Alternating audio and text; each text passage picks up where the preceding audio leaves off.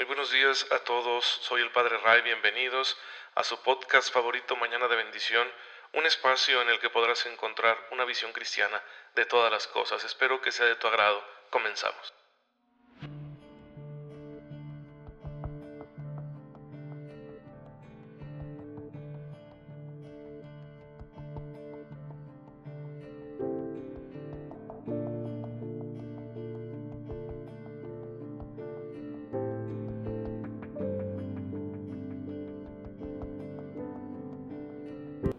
Muy feliz viernes, queridos hermanos. Les diría que viernes de salir a, pasear, de salir a festejar, pero pues ahora son viernes de quedarse en casa debido a la situación que estamos viviendo y ni hablar. El Señor nos ayudará con su gracia para que encontremos formas de relajarnos ahí en casita, ¿verdad? Sin ponernos en riesgo, de la mejor manera posible, en una sana convivencia con la familia que también nos hace falta y, y pues son cosas buenas que nos ha traído esta situación, el hecho de que ok, tengo que estar más en mi casa, más con mis seres queridos, no es fácil la convivencia familiar, pues hay que fomentarla, hay que buscar que sea lo mejor del mundo mundial, e, ese vivir en casa contentos, unidos como familia y con la presencia del Señor dándole armonía a todo. Ahorita hay que hacer no solo convivencia familiar, sino iglesia doméstica. Sí, cada familia es una iglesia doméstica y hoy más que nunca hay que serlo porque no podemos acudir a la comunidad más grande, sí, a la iglesia, a las parroquias, etcétera, para celebrar el culto público al Señor.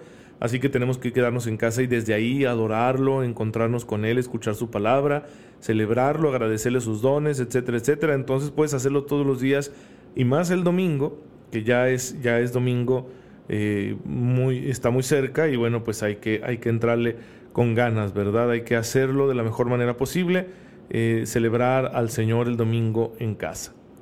Y pues al ser viernes recordamos la pasión de nuestro Señor Jesucristo y también la veneración que le tenemos a su Sagrado Corazón. De hecho, la liturgia de la Iglesia nos presenta hoy la misa del Sagrado Corazón como una manera de recordar que el misterio cristiano, especialmente la Eucaristía, consiste en un intercambio de corazones, en un dejar que Él tome nuestro corazón roto, manchado por el pecado, un corazón lleno de tristeza, de heridas, un corazón que sufre, un corazón que peca, un corazón que es débil, y que todo eso dejemos que lo tome el Señor y a cambio nos dé su corazón, su sagrado corazón, manso y humilde. Sí, manso para dejarse guiar por el Espíritu Santo, humilde para no buscar más que la gloria de Dios y esa humildad nos lleva a sentirnos satisfechos por ser hijos suyos. Entonces, ese es el corazón de Cristo y es lo que Él nos da a cambio, para que con ese corazón nuevo, tú y yo podamos amar de verdad. Eh, amarnos nosotros mismos para empezar. E, es curioso, pero hoy en día es tan difícil. A veces, eh, en, décadas quizá atrás, se nos decía que no nos amáramos tanto, ¿verdad? Porque pues la tendencia al, al, egoísmo, a mimarnos demasiado, nos podría llevar a olvidarnos de los demás, pero hoy en día nos olvidamos de nosotros mismos. Es impresionante que la gente, por ejemplo, tiene una mascota y se desviven por ella y gastan en ella un dineral y entonces si se enferma la llevan al mejor veterinario y ven, ¿verdad?, que la pobre criatura se tome sus alimentos y le limpian y todo. Y a veces no hacemos eso por nosotros mismos. Te sientes mal, te tardas para ir al médico, cuando vas pues te prescribe algo, te lo tomas dos, tres días, medio te sientes mejor, lo dejas de tomar no tenemos el mismo cuidado con nosotros. Hay que querernos, hay que amarnos, hay que saber amarnos. El corazón nuevo que nos da Cristo también es para que tú y yo nos amemos a nosotros rectamente y luego amemos a los demás. Sí, porque nadie da lo que no tiene. Y Jesús dijo, amen a su prójimo como a ustedes mismos. Así que si yo me amo a mí, sabré cómo amar a los demás. Si yo no me amo a mí, no sabré cómo amar a los demás. Bien, pues esa es la enseñanza que el Señor quiere dejarnos en este día viernes que meditamos su pasión, que meditamos acerca de su sagrado corazón, para que con ello nos dispongamos a vivir nuestra vida cristiana en plenitud y pues muy motivados por la gracia del Señor. Ahora, entrando en materia, acuérdense que hicimos una pausa el día de ayer por el cumpleaños, pero estamos hablando de la ley moral, ¿sí? La ley moral es la normatividad que debe regir nuestra conducta ante Dios y ante nuestra propia conciencia. Y Dios la ha revelado porque si no se nos eh, da esa ayudadita de la revelación, nuestro conocimiento de la moral natural va a ser imperfecto por el pecado, ¿sí? Por eso hoy en día encontramos muchos sectores de la sociedad que rechazan la ley moral natural. Recuerden que consideramos a Dios mismo como la ley eterna. Él es la fuente de toda moralidad. Él es el bien supremo. Pero esta ley eterna, que es Dios mismo, tiene múltiples expresiones. Una de ellas es la ley moral natural.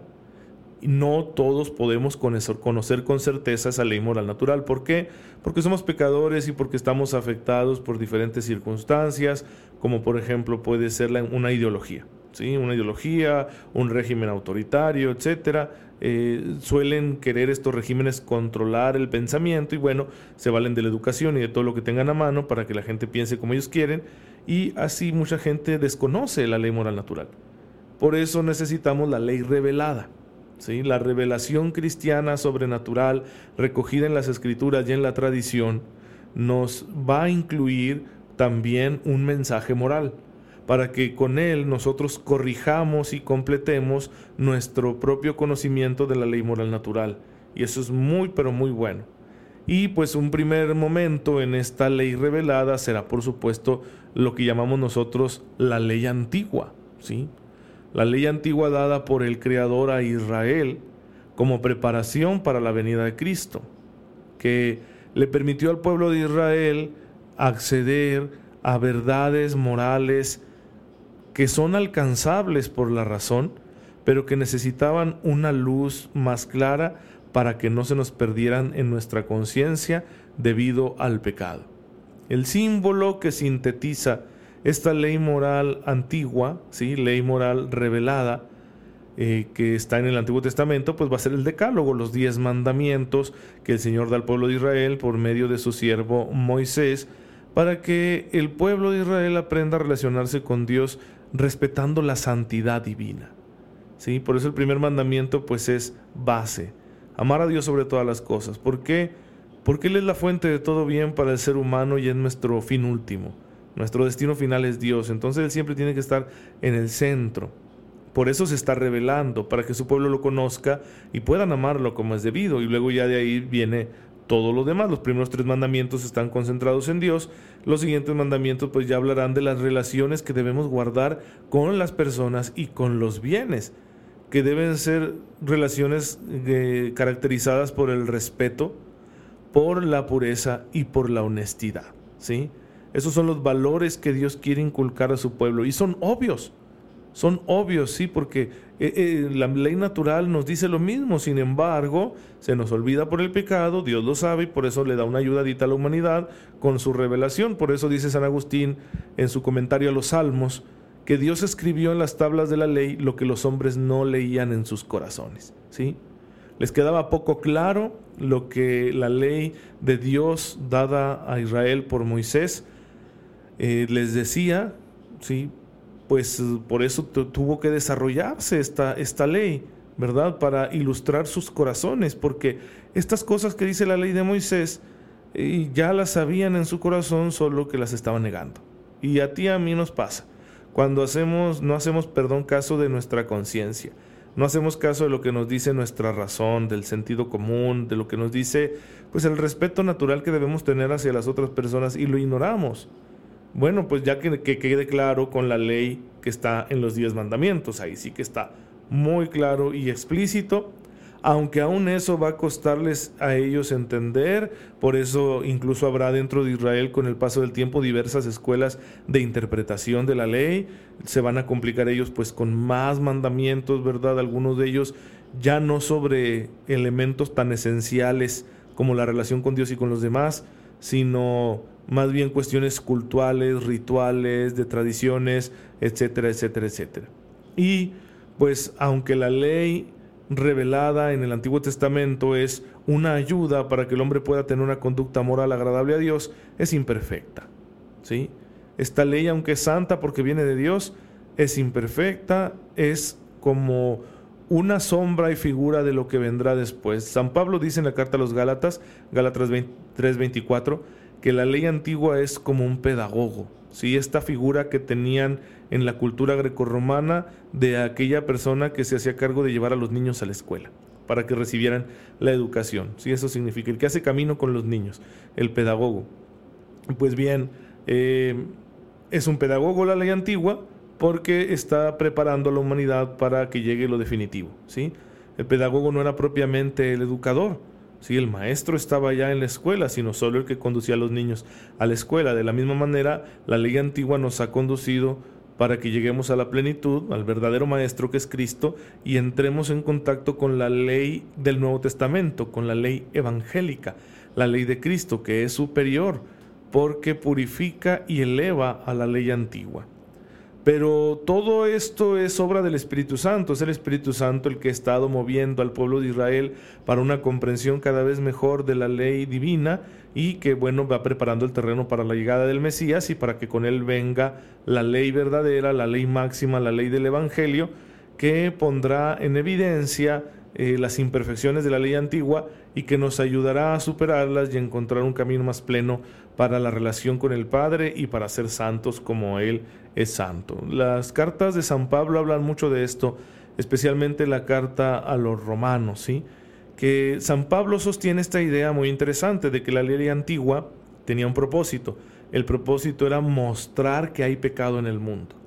¿Cómo? Pues porque Dios nos dijo muy claramente lo que debíamos hacer y lo que no, y no lo obedecemos. ¿sí? El pueblo de Israel siempre estuvo batallando con su desobediencia. Y pues así queda claro, si, si el mandamiento está explícito, no matarás, y la gente sigue matando, pues somos desobedientes. ¿sí? Entonces la ley tendría esta finalidad, según San Pablo, mostrar que el pecado existe en el mundo y que existe en el corazón del hombre, y así preparar el terreno para la medicina que curará el corazón del hombre, que se llama Evangelio. ¿sí? Jesucristo nuestro Señor con su doctrina y especialmente con su muerte y resurrección, misterio al cual accedemos mediante la fe y que nos ayuda también a recibir la gracia de Dios para poder cumplir con esta nueva ley de la que Jesús nos va a hablar.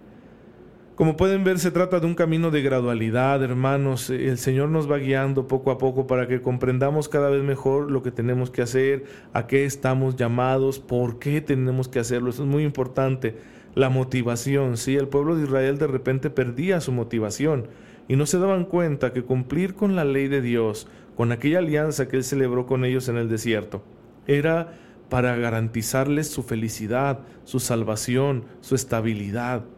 Y se olvidaban de eso y entonces pues se desviaban, ¿de acuerdo? Porque decían quizá en su corazón, pues, ¿para qué estar cumpliendo todos estos mandamientos, no? Si no pasa nada. No, es que sí pasa y esa es la historia del Antiguo Testamento. Así que nos ayuda mucho a nosotros recordarla para darnos cuenta de que podemos cometer el mismo error, de que se nos olvida por qué motivo hemos recibido la ley. Sí, la ley de Dios la hemos recibido para conocer el camino recto que nos conduce a la salvación. Si nos olvidamos de esta motivación, si se nos olvida que tenemos la profunda necesidad de ser salvados, pues entonces vamos a ignorar, ¿verdad?, voluntariamente las prescripciones de la ley y, parece que no va a pasar nada, pero sí va pasando. Miren, nada más, tomen este mandamiento, no mentiras. ¿sí? Y acostúmbrense a decir mentiras y van a ver cómo se deteriora su vida enormemente.